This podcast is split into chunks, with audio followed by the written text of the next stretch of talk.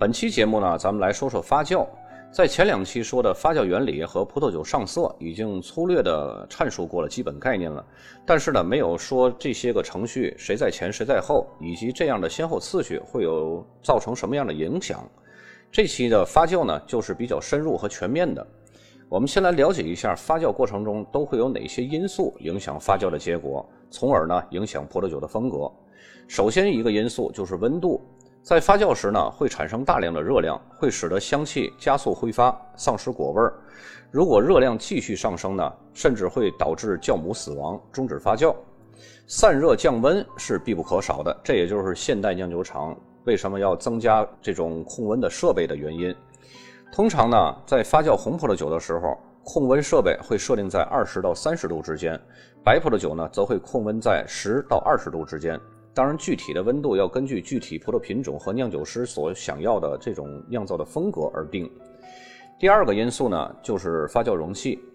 发酵容器呢，根据自身的特点归纳出来有三种容器。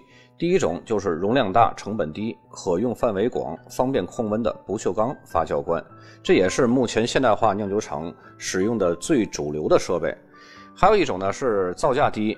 方便清洁、方便控温、稍有透气能力的水泥罐，有的酿酒师他会认为啊，水泥罐酿出来的酒呢更为圆润。再有呢，就是非常严肃、非常昂贵的橡木桶发酵，它的特点呢是透氧性更好，发酵过程中呢，微氧化会赋予葡萄酒更多的额外的风味儿。第三个因素呢，就是浸渍和萃取。浸渍按照温度呢，分为冷浸渍和延长浸渍。按照顺序呢，分为发酵前浸渍、发酵中期浸渍和发酵后浸渍。不同的葡萄酒呢，采用的方式是不一样的。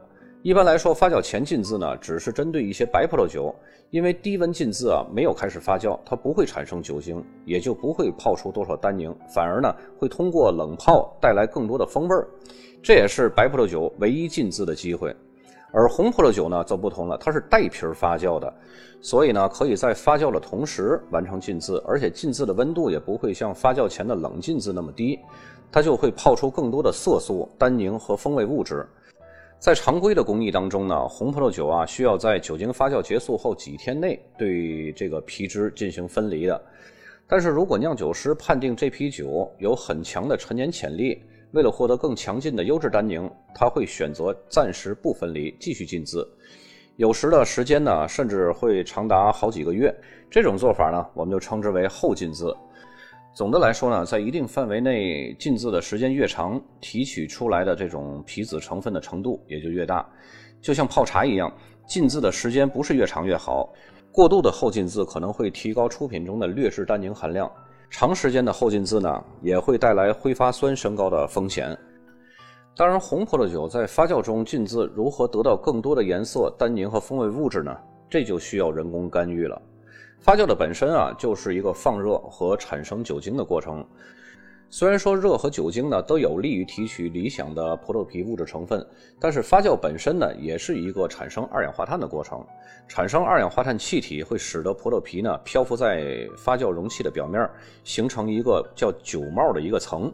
如果没有人工干预呢，一层厚厚的干燥的葡萄皮呢将会被二氧化碳所支撑。而理想的葡萄皮物质成分的浸提过程呢，将无法继续进行。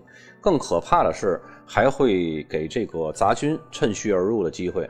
于是呢，常规的工艺当中呢，需要对酒帽进行循环喷淋。这个工序呢，也叫做淋皮儿，就是从发酵罐底部把酒液抽出来，通过管子撒在这个酒帽上，形成一个循环。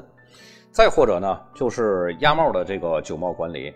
就是用工具把表面上的酒帽压进酒液里，这两个图片呢，我都会放在文稿当中，大家抽空可以看一下啊。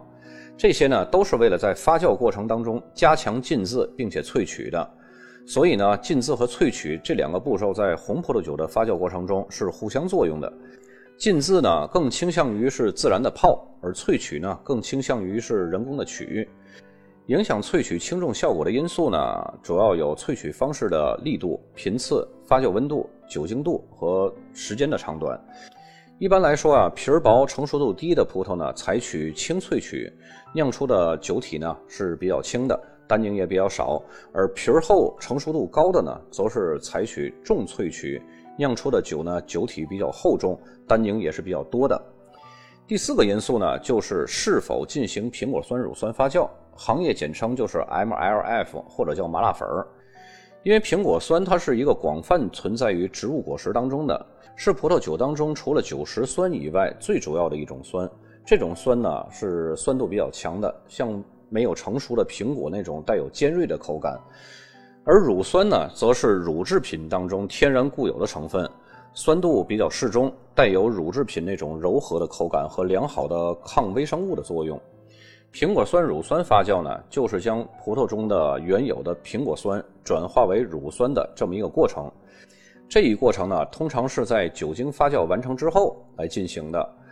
苹果酸乳酸发酵进行时候呢，在乳酸菌的作用下，苹果酸呢会被分解成乳酸和二氧化碳。经过苹果酸乳酸发酵的葡萄酒呢，所含的苹果酸含量会下降，乳酸含量会上升。整体来看，酸含量是趋于下降的。对于一些酸度过高的葡萄酒而言呢，这一工艺有助于降低酸度，使葡萄酒的整体结构呢更为平衡。对于希望为葡萄酒增添二类香气和风味物质的酿酒师而言呢，苹果酸乳酸发酵能够给葡萄酒带来黄油啊、奶油啊这种风味物质，并且使葡萄酒的口感呢变得更为柔和。此外呢，苹果酸乳酸发酵还能提高干型葡萄酒对于微生物污染的抗感染能力。在红葡萄酒的酿造过程当中呢，苹果酸乳酸发酵是常规流程，否则呢，单宁的涩和苹果酸尖锐的酸。会显得让酒呢非常艰涩，而在白葡萄酒的酿造过程中呢，就视风格而定。一般芳香型的葡萄品种呢不会加入这一道工序，因为它会干扰葡萄品种自带那种浓郁的芳香。那么酒都酿好了，是不是就可以装瓶了呢？在很多情况下还需要进行调配。调配这个步骤呢，也是一个极其繁琐和耗时的工序。咱们下期再说。